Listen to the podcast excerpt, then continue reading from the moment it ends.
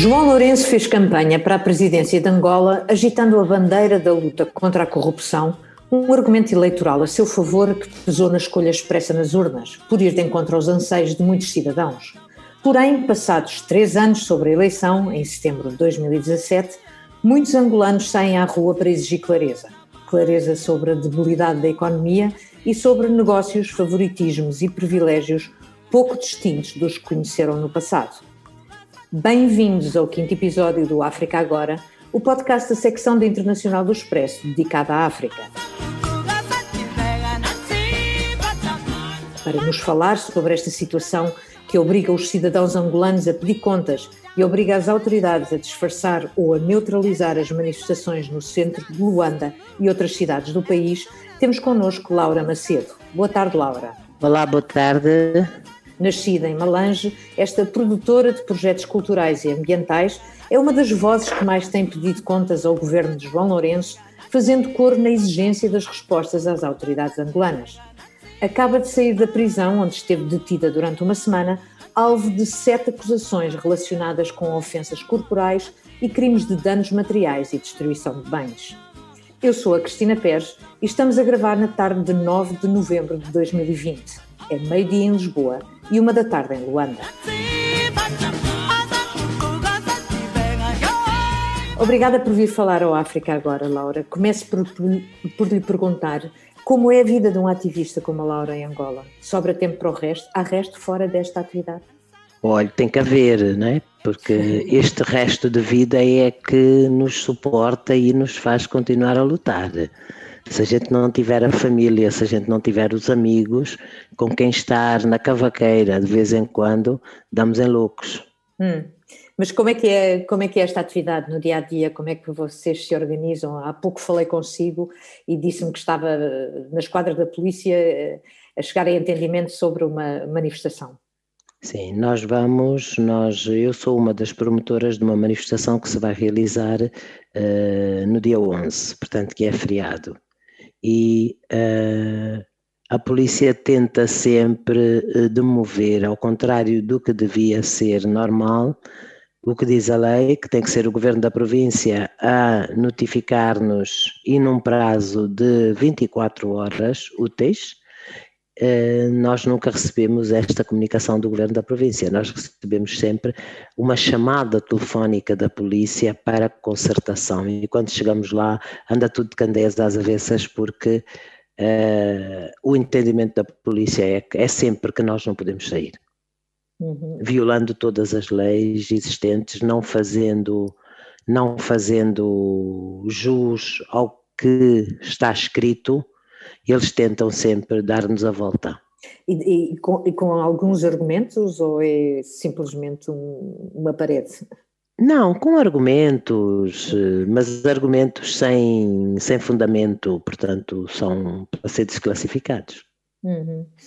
O que é que mudou com este governo? Nos cartazes que se vêem empunhados nas, nas fotografias, nas manifestações, leem-se slogans como Angola continua amordaçada. Uh, e a Laura tem declarado abertamente estar preocupada com a forma como João Lourenço governa este país. É ele o cerne do problema? Uh, o cerne do problema é o MPLA. Hum. O João Lourenço acaba, João Lourenço acaba por ser um peão, não é? Pronto, é o cabeça, pode, podemos chamar o cavalo, podemos chamar a rainha, mas uh, acaba por uh, pôr, pelo menos a nível político, os interesses do MPLA à frente. Uhum. Portanto, e os interesses do MPLA, uh, desde que eu, que eu conheço, não são os mesmos interesses da população.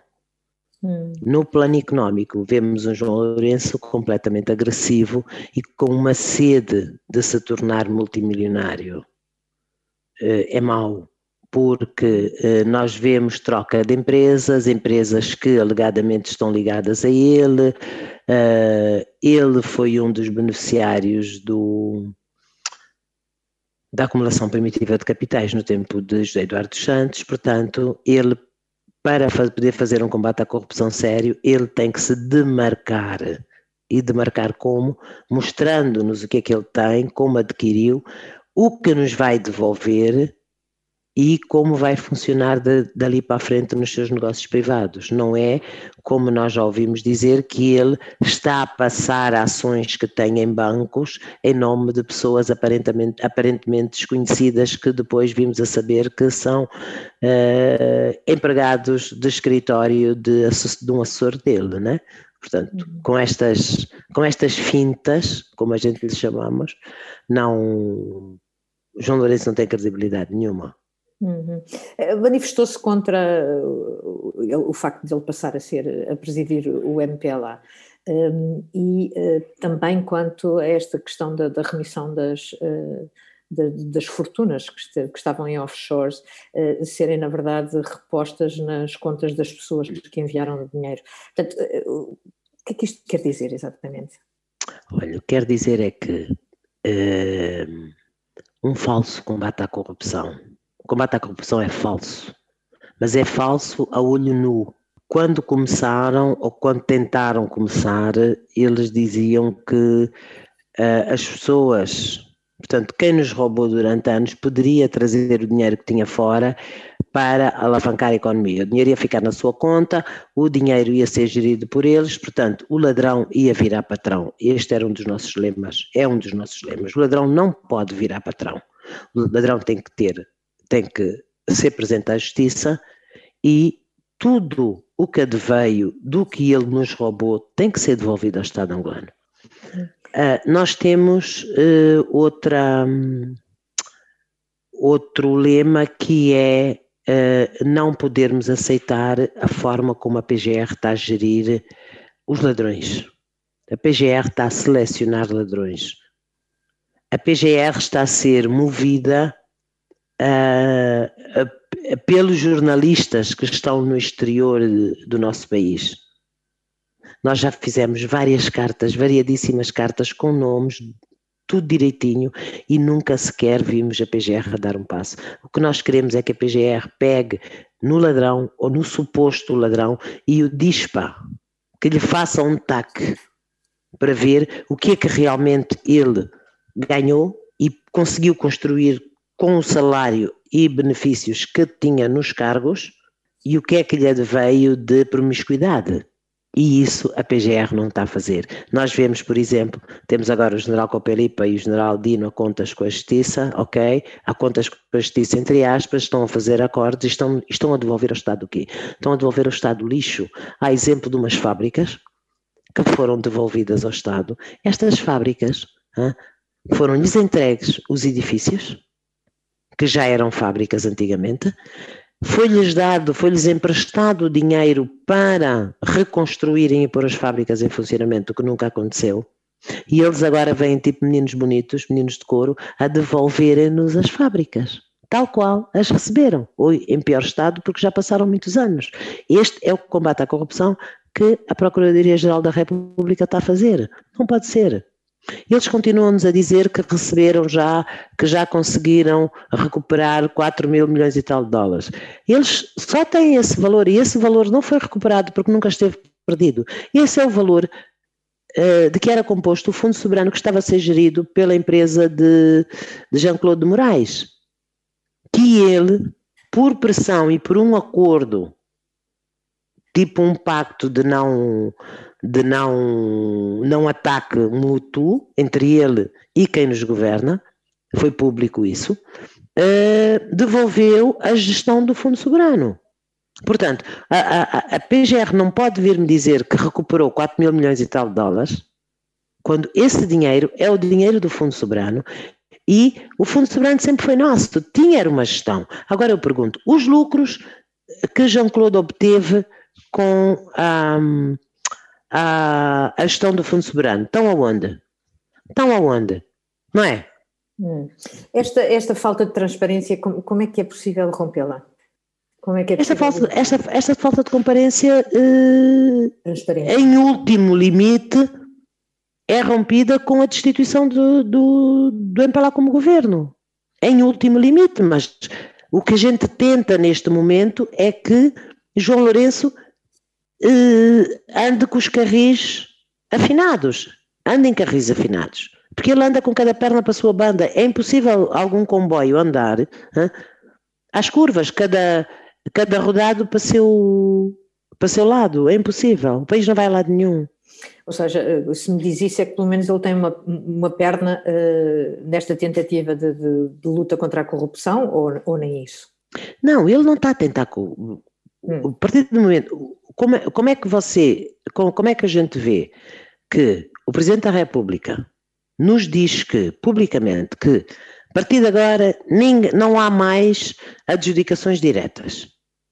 E não passa 21 dias, ele, abdica, ele adjudica por decreto bilhões de dólares a uma empresa sem um concurso público. Essa empresa, segundo, segundo consta, ele tem uma perna nessa empresa. Essa empresa, ele, ele, ele, ele nomeou o, govern, o, o, um dos donos dessa empresa como governador de uma província, que começou a fazer obras com essa empresa. Portanto, há toda uma promiscuidade. Era uma empresa que era uma simples empresa de, de construção, que hoje já está nas barragens.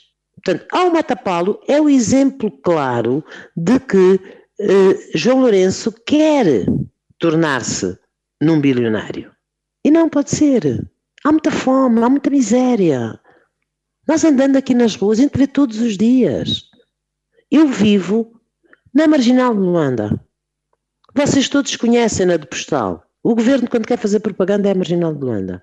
E eu, eu, eu, eu mostro fotografias de pessoas que estão a ir para o trabalho e que param no contentor do lixo porque veem qualquer coisa que pode ser apetecível.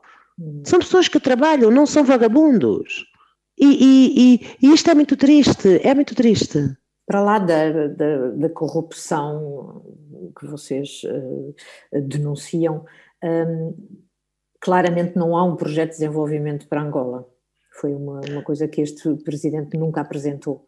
Ou seja, houve fatores externos, como a queda do, do preço do petróleo a nível internacional e etc., mas não houve nunca um plano de, de uma estratégia para desenvolver Angola. Nós não sabemos o que é que o senhor quer. Não sabemos qual é o rumo que o senhor toma. Todos os dias ele acorda com uma novidade. Hoje temos autarquias. Vamos ter autarquias em 2021. Propostas de lei que o governo apresentou, tudo bonitinho. A gente começou a trabalhar nestas propostas de lei a encontrar o que estava mal. Começamos a discutir com a própria população, explicando o que, o que são as autarquias. Jovens montaram eh, plataformas nos, nos, seus bairros e nos seus municípios para trabalharem com a população, para a população saber o que é as autarquias, porque a previsão na, nas propostas de lei do governo é um homem e um voto. Portanto, é um voto direto ao autarca. E começamos a explicar o que era isso. Começamos a explicar que as pessoas poderiam escolher. O que é que aconteceu? Até hoje não temos nada. Vem agora o Sr. Presidente da República dizer que nunca disse que ia haver autarquias em 2021. Porque não lhe interessa, não lhe interessa as autarquias. Porquê? Porque 2022 tem eleições diretas. Ele sabe que, uh, da forma como o povo está completamente agastado, hum, ele vai perder em muitas zonas. Ele não vai conseguir, ele não vai conseguir eleger elementos seus nas autarquias.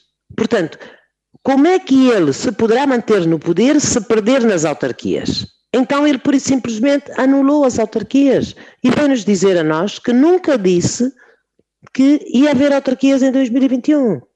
Pois dar o é, é, é uma miséria. Hum, que impacto, que hipótese têm os protestos? Uh, ou seja, têm obviamente na sociedade, porque as pessoas uh, têm de fazer qualquer coisa, mas na governação, pelos, efeitos, pelos vistos, não tem nada. Ou seja, eh, está-me a descrever uma situação muito parecida com a do passado, não é? Que impacto é que, na verdade, teve, uh, uh, uh, revelações como Luanda Leaks tiveram, ou não, tem, ou não tiveram? Olha, tem, um impacto, tem um impacto muito grande, sabe qual é? É eh, alertar eh, os menos esclarecidos. Ok.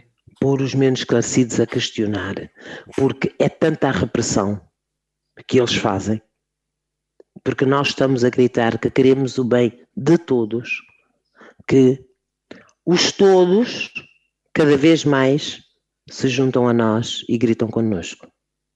Luanda Leaks foi uma, foi uma investigação que eu conheço bem, que uh, li tudo o que saiu, tudo, tudo, tudo, não, não deixei escapar absolutamente nada. Tive a oportunidade de conhecer alguns dos jornalistas que cá estiveram, simpáticos, tomamos café, conversávamos um bocado, e o que é que nós vemos?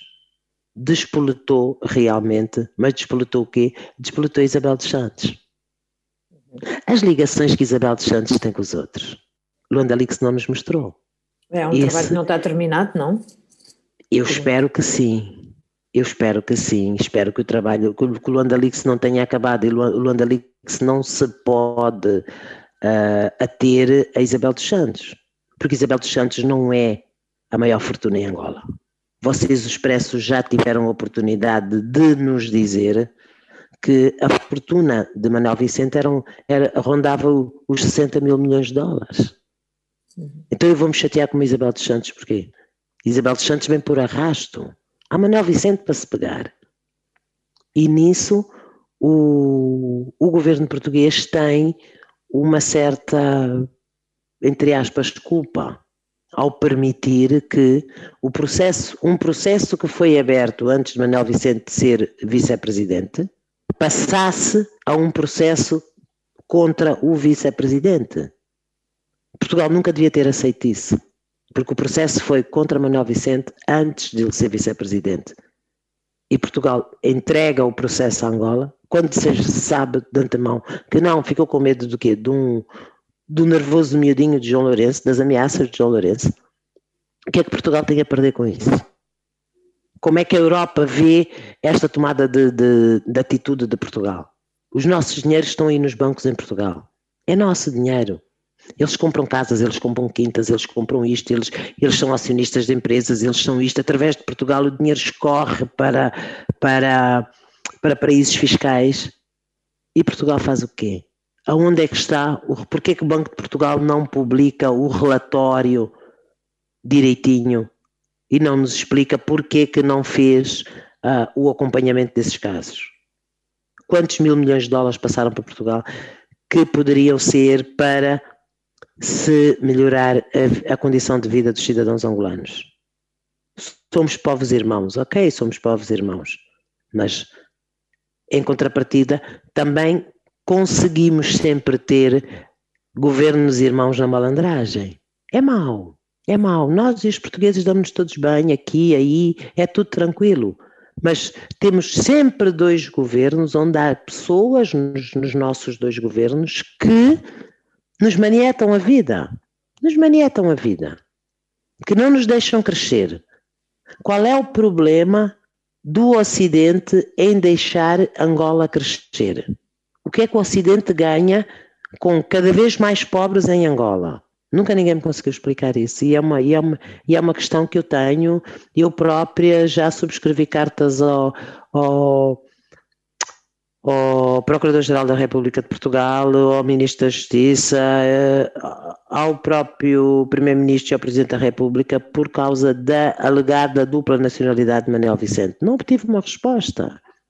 É um Acho caso era... de interesse nacional, é um caso de interesse mundial. Manuel Vicente é um caso mundial. E nós continuamos sem saber se realmente Manuel Vicente tinha ou não uh, nacionalidade portuguesa à altura dos fatos. O que é que acontece? Como quem cala consente, eu hoje posso afirmar que o Governo de Portugal, a Procuradoria-Geral da República de Portugal, ao calarem-se, confirmaram-me que Manuel Vicente tem dupla nacionalidade, também tem nacionalidade portuguesa. Então eu pergunto, porquê que o processo de um português vem para Angola? Está a ver? Uhum. Então é, é, muito triste, é muito triste. Eu não sei o que é que, o, que os governos que passam por Portugal ganham não sei. Angola quê? Angola ameaça que vai expulsar os portugueses que cá estão. A maior parte dos portugueses que cá estão até são angolanos. E eu nunca vi nenhum, nenhum país a expulsar os seus cidadãos. São pessoas com dupla nacionalidade. O que é que eles vão fazer a essas pessoas? Nada. O processo de, de Manuel Vicente seria exemplar? Seria o início de, de um, do desmoronar das cartas? Sim, sim, sim. Manuel Vicente para mim, Manuel, Vicente para mim é o homem mais rico de Angola. Sendo o homem mais rico de Angola, não se lhe conhece nenhuma fortuna herdada. Então vamos despir Manuel Vicente. Vamos despir. Vamos fazer um taco a Manuel Vicente. E tirar-lhe o que não tem, a partir daí vai tudo a eito. Porque não há um, um, um, rico que não tenha uma ligação a Manuel Vicente. Nós vimos Manuel Vicente quando esteve na, na Sanagol a dar dinheiros, a dar um milhão de dólares, um problema que houve num banco porque um queria tirar, o outro não queria tirar. A dar dinheiro a uma igreja. Um milhão de dólares. Esse processo foi abafado e, segundo se diz, ele deu mais um milhão à outra parte. É dinheiro que é nosso, é, é, é, é dinheiro resultante do petróleo. Quer dizer, não podemos aceitar que Portugal continue a camuflar a roubalheira que há em Angola. Vamos ver aquelas casas todas de Cascais, aquela gente é tudo funcionário público. Sempre ganharam menos do que eu. Enquanto eu fui funcionário, enquanto eu trabalhei, toda esta gente, todos os ministros, o Presidente da República sempre ganhou menos do que eu. Foi buscar dinheiro aonde? Para comprarem casas de, de milhão de euros e dois milhões de euros. Se eu sempre ganhei mais do que eles, sei fazer contas. Está a ver? Então é isto tudo que faz com que a gente saia à rua. E cada vez mais, e aí o, o receio, o receio deste governo e do MPLA, é que a gente sai à rua e cada vez engrossamos mais a, a moldura. Esse é o problema deles. Eu estive detida. Eu estive detida não foi porque me estivesse a manifestar. Eu, fui, eu estive detida, estava completamente fora do bloco da manifestação, nunca estive no bloco da manifestação, porque eu estava a filmar a agressão da polícia aos cidadãos. A polícia disparou, atirou gás lacrimogéneo. Estava a dar realidade à, à manifestação que estava a acontecer. Sim, e, e, e o meu problema com, com, com a gente, ele só queria o meu telefone. E eu, eu achava que, que ele não tinha o direito ao meu telefone. Eu só entro para o carro porque há outra gente que está ao pé dele, senão quando ele conseguiu o telefone ele tinha-me deixado. Porque a ideia era só o telefone, para não se poder passar imagens, está a ver? Sim, sim, sim, sim. É pior do que antes, uh, Laura? Olha, eu não diria que uh, é pior do que antes, é precisamente a mesma coisa. É precisamente a mesma coisa. Porque nós não nos, não, não nos, Agora temos um mestre à cabeça do país. Não nos podemos esquecer que uh, João Lourenço, já no tempo que era governador uh, provincial em Benguela, ele mandou prender um jornalista, porque o jornalista estava a fazer um, uma reportagenzinha sobre a fome. E esse jornalista esteve preso. Depois pediram desculpa, ok, mas esteve preso. Hum. A Rádio Nacional de Angola nunca mais passou. E a seguir, João Lourenço foi para onde? Foi para o DIP.